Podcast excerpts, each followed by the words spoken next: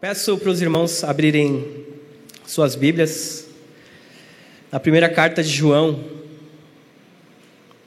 Nós vamos ler o capítulo 2, os versículos 15 ao 17. Já tivemos a oportunidade de orar ao Senhor, de nos expressarmos em adoração a Ele. Esse é o momento que Ele fala conosco, através da Sua palavra. 1 João 2, a gente vai ler do 15 ao 17. Deixa eu só me organizar aqui, gente. Não me dou muito bem com tecnologia, não.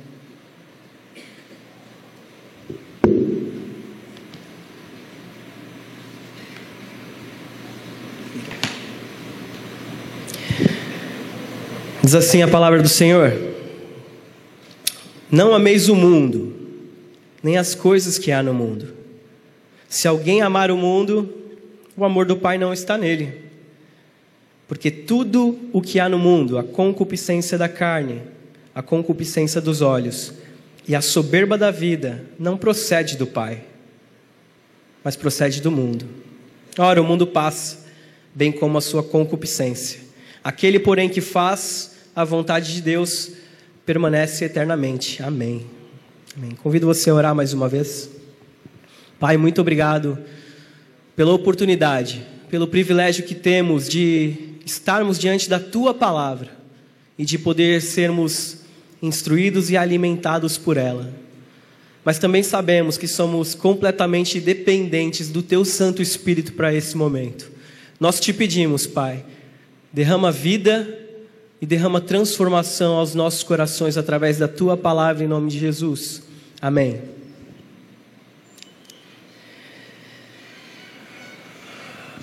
Se eu pudesse de repente resumir de uma forma simples, de uma forma bem clara para a gente entender o que João quer dizer aqui nesse pequeno trecho, seria: você tem fome de amor. Você possui um desejo intenso por amor, um desejo intenso de amar. Todos, sem exceção, aqui vivem uma vida que é ligada ao amor. Você não consegue, de forma alguma, ficar sem amar. Tão natural quanto respirar, a gente ama, nós amamos. Primeiro, porque, como imagem, semelhança de um Deus que é amor, naturalmente nós manifestamos essa característica do nosso Deus. Em seguida, porque uh, o nosso coração não aceita o vazio, nosso coração não aceita o vácuo, ele sempre vai estar ocupado com alguma coisa, ele sempre vai estar preenchido por alguma coisa, seja ela uma coisa boa ou seja ela uma coisa ruim. Em terceiro lugar, porque a ausência do amor nos tira todo e qualquer propósito de vida. Você já viu alguma uma pessoa que não se sente amada? Uma pessoa que não é amada da forma como ela gostaria de ser amada. Geralmente são pessoas que vivem depressivas, tristes, porque o seu objeto de amor, objeto de aquilo que dá propósito, sentido de vida para a pessoa, não está ali ao seu alcance. E isso tira, às vezes, até a vontade de viver das pessoas. Isso tem um tema que João gosta de falar bastante, é sobre amor tanto, nas suas, tanto no evangelho que ele escreve, quanto nas suas epístolas, João fala bastante de amor. E ele, nesse pequeno trecho, quer ensinar algo muito importante para a gente: sobre o amor do Pai versus o amor do mundo. Ele diz: Olha, não importa se você é adulto na fé, se você é um adolescente ou se você é apenas uma criança na fé, você precisa aprender alguma coisa a respeito do seu próprio coração. E você precisa aprender que o seu coração vai estar em uma constante batalha entre o amor do Pai e o amor do mundo. Sempre essa constante batalha no nosso coração. É por isso que é, queria, no nosso, na nossa reflexão de hoje, deixar uma pergunta: por que eu não posso amar o mundo? Por que eu não posso amar o mundo? O resumo da nossa mensagem é que as a fome pelas coisas desse mundo nos revela um amor distante da vontade de Deus. E essa fome nunca vai ter fim, até que ela seja plenamente, completamente satisfeita em Deus. A fome pelas coisas desse mundo revela um amor distante da vontade de Deus. E essa fome nunca vai ter fim, até que ela seja plenamente satisfeita em Deus. Primeiro, o amor das coisas as, pelas coisas do mundo é um amor incompatível com o amor de Deus. O amor pelas coisas desse, desse mundo é um amor incompatível com o amor de Deus. Para a gente entender o que significa esse amor, eu queria ir lá com você, lá para o início da Bíblia, lá para Gênesis, lá para o jardim, no momento em que o homem é formado por Deus. Eu queria deixar uma pergunta para você também, aquela perguntinha de escola dominical, mas não precisa responder, responde para você aí mesmo. Você tem uma alma ou você é uma alma? O que você acha? Não precisa responder. Se a gente for em Gênesis 2,7, nós vamos ver a resposta. Então formou Deus o homem do pó da terra, ele soprou nas narinas o fôlego de vida, e o homem passou a ser alma vivente. Então faz toda a diferença eu dizer que eu tenho uma alma e dizer que eu sou uma alma. E outra coisa complicada de entender é esse negócio de alma, né? O que é uma alma? Né? Às vezes algumas pessoas, de repente, pela nossa cultura, vão entender que a nossa alma é o espírito. É natural, normal, muita gente responder isso. Só que não. Alma é algo totalmente diferente. A gente até entende depois por que é que João vai ligar amor com a palavra concupiscência. Tá? Quero ver três textos rapidamente com você. E a gente vai entender o que, que significa alma. O que, que é alma na Bíblia? Todas as vezes que essa palavra aparece. Olha lá, Isaías 5,14. Por isso o Sheol aumentou o seu apetite.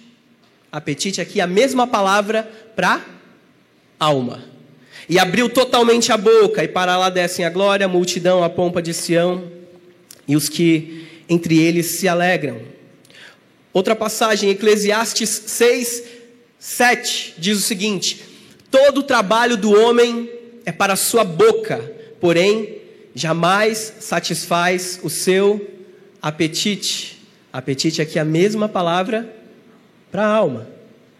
E também Provérbios 27, 7, que diz: A alma que já se fartou, a alma que já está cheia, a alma que já comeu, recusa o falvo de mel, mas para a alma faminta, todo amargo é doce.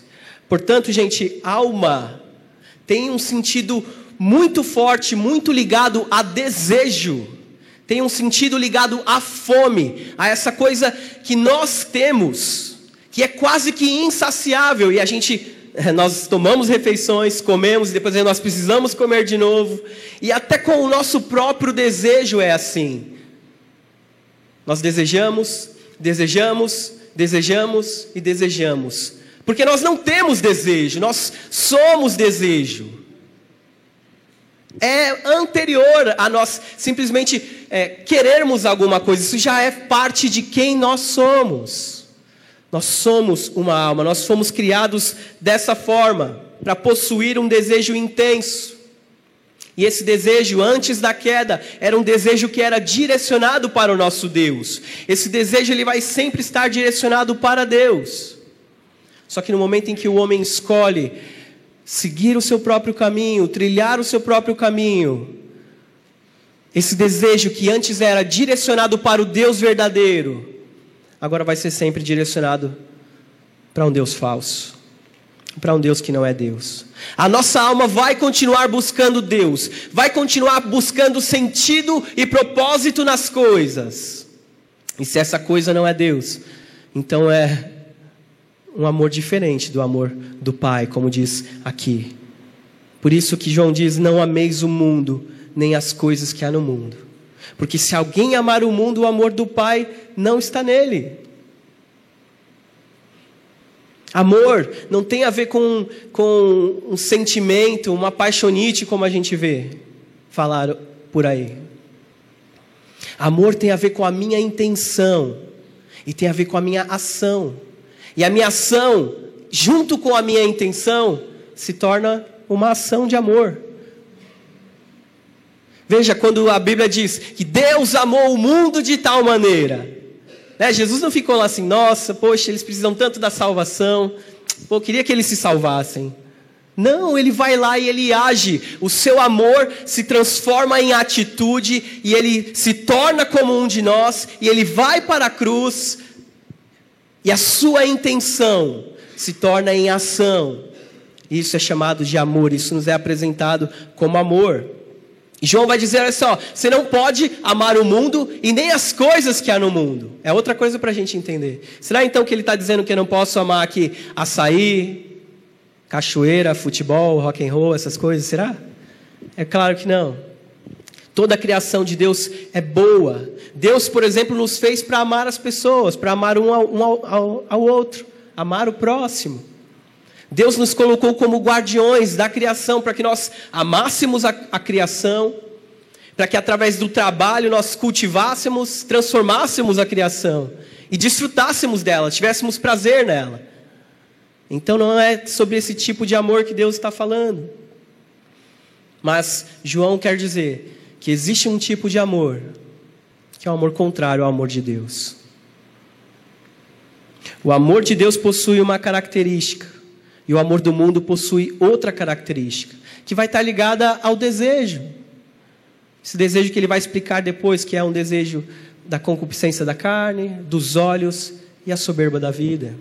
Se o meu amor, o amor que há no meu coração é esse tipo de amor, não tem como ele ser um amor que pertence a Deus, que vem de Deus, que parte de Deus. É mais ou menos assim: olha, não tem como nascer uma laranja de uma árvore de, de maçã que dá maçã. Na macieira vai nascer maçã, na laranjeira vai nascer laranja. Se no seu coração habita um amor pelo mundo, não tem como ele reproduzir o amor que vem do Pai. Se no seu coração existe o amor verdadeiro, o amor genuíno, o amor de Deus, então você consegue reproduzir o amor do Pai. Ele diz para nós não amarmos essa corrupção do nosso coração, essa corrupção desse mundo caído, para que a gente não viva como pessoas que não temem a Deus, que não conhecem a Deus, que não entendem a vontade e o desejo de Deus para a nossa própria vida. E a grande pergunta é: para onde nosso amor está direcionado? Para onde você tem direcionado o seu amor? Onde você tem buscado amor? Todos nós possuímos amores idólatras que precisam ser transformados. E o grande problema dessa primeira frase de João é: é impossível que eu ame a Deus e ame ao mundo ao mesmo tempo. É impossível que no meu coração habite um amor por Deus e ao mesmo tempo um amor pelo mundo. Como nós cantamos.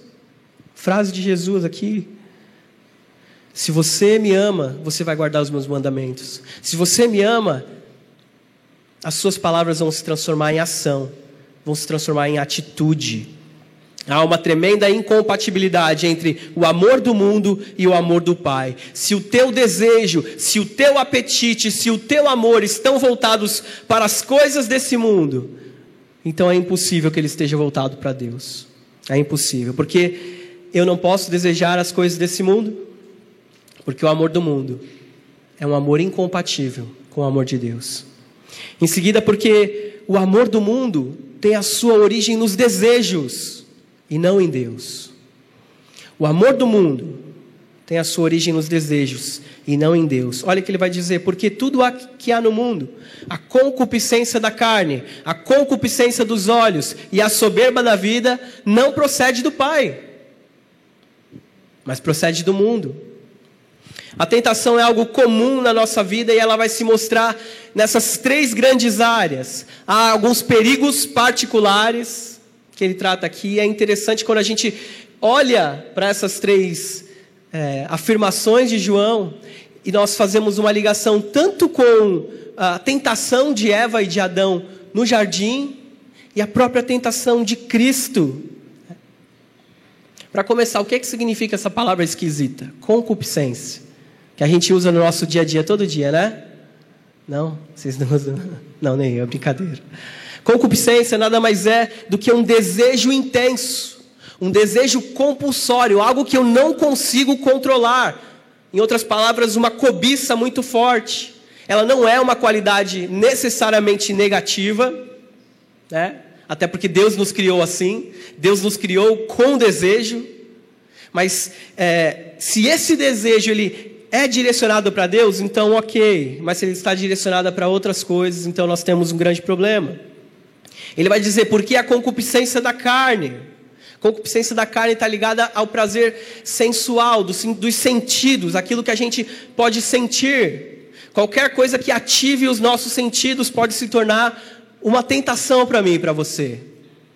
Desejo por comida, talvez seja um dos mais comuns, mais fáceis de entender. Desejo por álcool, desejo por dormir, desejo por sexo, por exercício, por adrenalina. São algumas das formas mais comuns que a cobiça da carne pode se mostrar e dominar o nosso coração. E é algo terrível. É algo que, se a gente se dá a essas coisas, todos nós sabemos, elas nos dominam mesmo. Elas tomam conta do nosso coração, elas tomam conta de nós. É por isso que tem gente que trai, mesmo depois de ver as consequências terríveis que uma traição acaba causando no seio de uma família. Porque o desejo que a pessoa tem por, a, por aquilo, às vezes, é maior até do que as suas próprias forças. É por isso que é tão difícil perder peso. Né? A gente começa a dieta na segunda-feira e na terça-feira não tem mais dieta. Até todo mundo rindo, ó. um monte de gente se identifica com essa. Por isso que tem tanta gente com, com preguiça de estudar, de trabalhar, porque esse amor idólatra é um amor fortíssimo, é um amor insaciável, é um saco sem fundo. E é muito fácil de nós sermos dominados por ele. O problema é que a gente às vezes acha que pode chegar bem perto. Nós achamos que somos fortes. Nós achamos que somos mais fortes do que realmente somos. E às vezes não confiamos, por exemplo, no poder de Deus e no poder do Espírito Santo para lidarmos com essas situações. A gente acha que pode flertar com o pecado, flertar com o desejo, que a gente é forte para resistir, para conseguir. Mas a Bíblia está falando é uma concupiscência, é algo que pode te arrebatar, é algo que pode domar você, dominar o seu coração. Foi assim com Eva na sua primeira tentação. Olha lá o que diz a Bíblia: o fruto era bom para se comer. O fruto era bom para se comer, ou seja, de alguma forma ele despertava um tipo de satisfação. E foi assim com Cristo também. Ao fim do seu jejum, Satanás ofereceu pães para Jesus, como se ele precisasse ali era matar a sua fome. Nosso Senhor não precisava daquilo. Jesus entendia que a sua fome era encontrar a sua satisfação no Pai e não nas coisas criadas. Mas veja, mais uma vez, coisas boas, coisas dignas, justas, de que eu e você podemos aproveitar comida, mas que podem se tornar algo terrível e dominar nosso coração. Em seguida, ele vai falar a concupiscência dos olhos. É aquele, aquele desejo de ver e ter, de ver e possuir aquilo que você está vendo. É coisa terrível também. Ainda mais nessa sociedade consumista que nós vivemos, é, nós podemos facilmente cair nesse, nesse erro, sermos pegos por esse tipo de cobiça. A tentação de Eva e a tentação de Cristo também passam por aí. Eva olhou para o fruto e aquela, aquele fruto era agradável aos olhos. Provocava em Eva o desejo de ver, de, de ter aquilo que ela estava vendo. Esteticamente atraente, despertava no coração o desejo de ter aquilo. E olha só, eu quero chamar sua atenção para a perversão disso. Porque a gente pensa que isso só aconteceu lá, mas isso acontece hoje com a gente também. Olha a perversão disso. Eles podiam comer de todas as árvores do jardim. Todas. Tudo que estava à disposição, menos uma. E eles quiseram exatamente aquela. E às vezes, meus irmãos, Deus já tem nos dado aquilo que é necessário, aquilo que é suficiente, mas nossos olhos ainda insistem em querer aquilo que não temos. Nós esquecemos do Salmo 23 nessa hora, que o Senhor é meu pastor e nada me faltará. Eu gosto da paráfrase daquela música que diz: Se o Senhor é o meu pastor, aquilo que eu tenho, aquilo que eu não tenho, eu não preciso. Mas nossos olhos insistem em querer aquilo que nós não temos, não é verdade? Isso aconteceu com o nosso Jesus também. Satanás o elevou, mostrou a ele todos os reinos da terra, foram oferecidos para ele todos os reinos. Veja a riqueza das nações, é bem simples, você só precisa me adorar. Veja, você ganha o mundo inteiro, eu só quero a sua alma em troca. Mais nada. Somente e Deus e Jesus responde a ele. Somente ao teu Deus adorarás, e só a Ele prestarás culto. O que Jesus nos ensina nessa passagem é que, para que eu pare de olhar para essas coisas como se elas fossem o meu bem supremo, e eu entenda que apenas Deus é digno do meu coração. Jesus combate a cobiça dos olhos, o desejo de ver e ter, com adoração. E se você não está prostrado diante de Deus, você vai estar prostrado diante de um ídolo. E tudo aquilo que os seus olhos virem, eles vão querer possuir, eles vão querer ter também. Em seguida, ele fala da soberba da vida, ou do orgulho da vida, que nada mais é do que aquele desejo que nós temos no nosso coração de sermos elevados, desejo de sermos reconhecidos, de sermos amados pelaquilo que nós somos e por aquilo que nós fazemos. Ninguém tem isso aqui, não, né? Ninguém gosta de ser mimado, de ser bajulado, paparicado. Não, ninguém tem, né? Brincadeira, acho que só eu. Brincadeira. E o orgulho se alimenta dessas coisas, dessas coisas boas, inclusive. Pastor James Boyce diz o seguinte: é errado uma pessoa desejar ser o melhor aluno da classe ou o melhor funcionário da empresa? Depende. Se a minha motivação em ser o melhor aluno ou ser o melhor funcionário está ligado em eu servir primeiramente a Deus, dar glória a Deus com o meu trabalho, com o meu serviço, com a minha dedicação, ok. Mas se o meu desejo, o desejo por trás disso, de ser o melhor, é, está em ser reconhecido, estar em ser é, bajulado pelas pessoas, então eu já estou fazendo a mesma coisa que Satanás, incorrendo no mesmo erro que Satanás, de querer ser reconhecido, de querer reconhecimento. Na tentação original, Satanás oferece a Adão e Eva algo que eles não tinham e que, em teoria, os faria melhores, mudaria o status deles. Olha, vocês vão deixar de ser como vocês são e vocês vão ser iguais a Deus. Olha que coisa maravilhosa. Vocês vão deixar de ser como vocês são e vão ser iguais a Deus. Olha, Adão e Eva, eu não estou falando para vocês pensarem como eu. Não pense. Pense por si mesmo. Pense por si próprio. Mas a palavra de Deus tinha sido expressa acerca de comer ou não o fruto. Não era para eles comerem. E porque eles desviaram os olhos da palavra de Deus e seguiram o seu próprio conselho, o conselho do seu próprio coração, eles caíram em desgraça, caíram em pecado. Então, todas as vezes que eu e você deixamos de seguir a palavra de Deus para seguir o nosso coração, nós cometemos o mesmo erro. É por isso que nós precisamos, a todo momento, ter os nossos olhos e o nosso coração cativos à palavra de Deus, para que ela diga aquilo que eu devo e aquilo que eu não devo fazer. Nosso coração explora a nossa mente para justificar o que o nosso coração quer. Ou seja, os nossos desejos mais profundos vêm antes do funcionamento racional da nossa mente e inclinam a mente a perceber e a pensar de uma maneira que façam os nossos desejos parecer corretos. A gente justifica. Nós criamos formas de fazer o pecado ser aceitável para nós. Criamos muletas espirituais para manter o nosso pecado conosco. E isso é terrível. Nós vamos tentar proteger os nossos ídolos, nós vamos protegê-los com unhas e dentes, vamos fazer o possível e o impossível para justificar a permanência deles no nosso coração, e nós vamos buscar satisfação neles, nós vamos ser atraídos por sua falsa beleza, e nós vamos fazer deles o nosso único sentido de vida.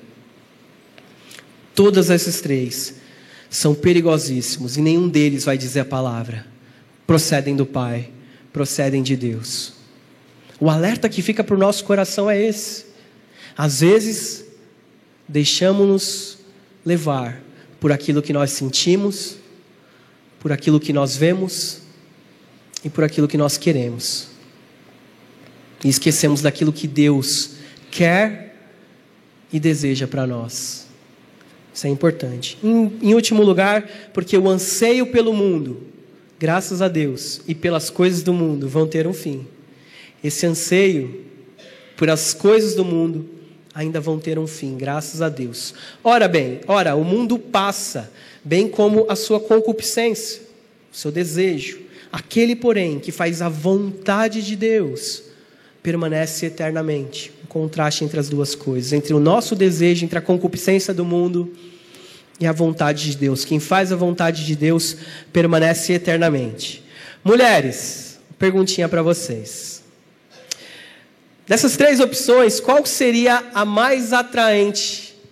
A que vocês mais gostariam? Presta atenção. A primeira, poder comer todas as frituras, bolos, doces, salgadinhos, pizza e bacon desse mundo, sem engordar nenhum grama, a não ser que você queira. Ó, tem gente que fala assim: é essa, é essa. É bom, né? Já pensou? Poder comer tudo que você quiser e não engordar, não, né? A não ser que você queira. Primeira opção. Vou falar as próximas, calma, vai ficar melhor. Segundo, ter crédito infinito em qualquer shopping da cidade para você entrar e comprar tudo aquilo que você quisesse. É esse? É esse, definitivamente? Calma, tem um terceiro ainda. em terceiro lugar, ser mundialmente reconhecida pela sua beleza simpatia e humildade. Qual dessas três? Qual dessas três parece mais atraente, mais apetitosa para o seu coração? Complicado, complicado. A dois. Homens, com vocês agora. Homens, qual desses aspectos da vida de Salomão, só da vida de Salomão, parece mais tentador para você?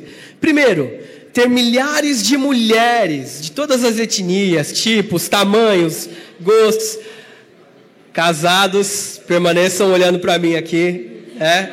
Responda na sua mente, por favor.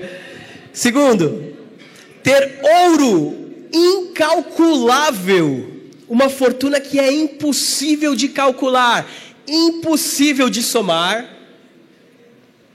Ou em terceiro lugar, ser conhecido e respeitado pela sua sabedoria. Imagina, reis, rainhas, vindo de tudo que é lugar para se aconselhar com você, para ter uma palavra de você, afinal de contas, você é o homem mais sábio que existe na terra.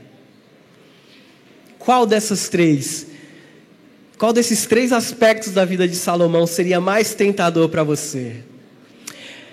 É claro que a gente brinca, é claro que tudo isso é brincadeira, graças a Deus. Mas tudo isso revela algo sobre o nosso coração. E é óbvio que nós ficamos tentados por essas coisas. E é óbvio também que há uma dimensão em que desfrutar delas é bom, é aceitável, é agradável a Deus. O problema é quando elas não são desfrutadas dentro da vontade de Deus. E isso é que é o pecado. Ele é um falso Deus que vai fazer você pensar que você precisa desesperadamente dele. Que você precisa mesmo daquilo. Um dia, graças a Deus, tudo isso vai acabar. Todas essas coisas vão passar. Mas hoje nós lutamos com ela ainda aqui. E fica um alerta, essa brincadeira fica com um alerta para o nosso coração. Porque às vezes nós já temos tanta coisa, Deus já nos tem dado tantas bênçãos, e ainda assim o nosso coração continua com esse desejo, com esse anseio, como um saco sem fundo, querendo mais e mais e mais. Mas o que a palavra de Deus nos ensina é que esse anseio passa, e essas coisas do mundo, elas vão passar, elas vão encontrar um fim. Um dia tudo vai se fazer novo e a gente. E tudo, todas essas coisas elas vão ser como nada. Até riquezas, eu estava ensinando esses dias, é, meus filhos, me, minha filhinha me perguntou sobre as ruas de ouro que fala lá em Apocalipse. O que, que significa aquilo? Eu falei assim, filha, olha, é que dinheiro, ouro, vai ser uma coisa tão comum que vai ser tão comum como a gente vê asfalto aí. Né? Ninguém fica assim, nossa, olha quanto asfalto tem nessa rua. Não, é algo normal que a gente vê em todo lugar. Mas é verdade, o nosso, nosso coração fica tentado por essas coisas. E esquece que não existe nada mais prazeroso, mais proveitoso do que vivermos uma vida dentro da vontade de Deus. Vivermos dentro da vontade de Deus. Um dia você vai gostar de azul, no outro dia você vai gostar de verde. E o nosso coração é assim, essa fábrica de ídolos. E se você não estiver alimentando o seu coração com as verdades do Evangelho, você vai pedir para as situações, para as pessoas, para as coisas, que elas sejam o teu Deus. Mas ídolos têm pés de barro. E se você colocar a sua satisfação o seu propósito de vida em coisas, situações e pessoas, você um dia vai se ver tremendamente frustrado. O seu chão vai cair, vai desmoronar, porque elas nunca vão poder ser o Salvador que o teu coração anseia. O teu coração tem um desejo, um anseio por redenção, mas você não vai encontrar nessas coisas. Você não vai encontrar nas pessoas, você vai encontrar em uma pessoa, nosso Senhor Jesus Cristo. E quem faz a vontade dele permanece eternamente. Você tem fome de quê? O que, que dá fome, sentido, propósito para a sua vida? Quero terminar com uma historinha, é, um trecho que eu li num dos livros da, das Crônicas de Nárnia, e ele eu acho que ilustra bem esse momento. Tem um dos livros em que uma garotinha, ela acaba de chegar em Nárnia, ela não sabe direito onde ela está, e ela tem sede. E ela corre para onde ela escuta o barulho das águas. E no momento em que ela se depara com o riacho, ela se depara também com a figura do leão, em cima de uma rocha, à frente do riacho. E ela hesita por um momento, se ela vai ou não beber daquela água. E aí o leão pergunta se ela está com sede. E ela diz: Eu estou. Estou com muita sede. Ele diz: Vem, beba. E ela hesita mais uma vez e pergunta: Você devora criancinhas? Ele fala assim: Já devorei meninos e meninas, homens e mulheres, reis e rainhas, nações e impérios e ela perde a vontade. Ela diz: Perdi a vontade. Ele fala: Então você vai morrer de sede.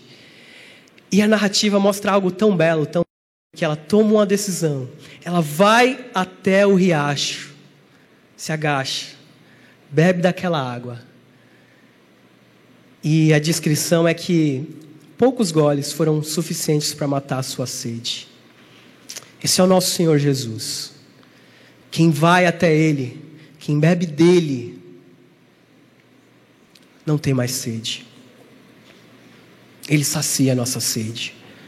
É verdade que as coisas desse mundo continuam sendo uma tentação para nós, mas quando nós entendemos onde verdadeiramente nós encontramos saciedade por nosso coração, nós nos aquietamos, nós paramos e buscamos a Deus. Quando Deus transforma o coração de um pecador, Ele dá para esse pecador um desejo e um anseio por Ele. E as paisagens mais belas, os mais profundos relacionamentos de amor, não são nada perto da comunhão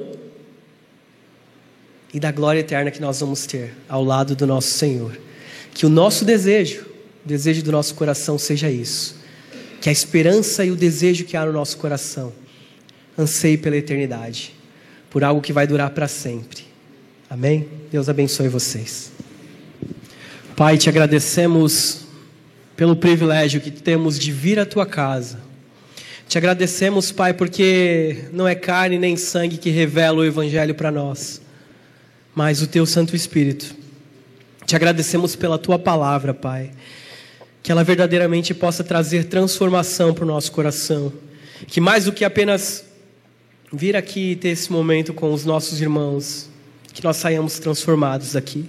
Que o nosso verdadeiro desejo, que o nosso verdadeiro anseio do nosso coração seja buscar o Senhor, seja buscar um relacionamento íntimo e profundo com o Senhor, seja buscar é, o conhecimento que vem da tua palavra, Pai, para que por meio dela sejamos transformados, para que por ela nós conheçamos a tua vontade e as nossas ações se transformem em amor ao Senhor, Pai. Mas não nos deixes, não nos deixes, Pai, é, cair nesses tipos de tentações. Não deixe, Pai, nós sermos levados pelos desejos da nossa carne, pelas coisas que trazem tentação aos nossos olhos, ou pelo desejo de ser reconhecido, desejo de ser aquilo que nós não somos, Pai, mas que o nosso coração tenha desejo por ser aquilo que o Senhor quer que sejamos, Pai. Que o nosso coração tenha desejo de do Senhor, de compromisso com o Senhor, que os nossos olhos busquem ver o Senhor e ter somente em Ti o sentido e o propósito para as nossas vidas. Nós sabemos o quão difícil é viver nesse mundo e o quanto nós somos tentados e quanto tantas vezes, Pai, nossos pés vacilam, correm para longe do Senhor.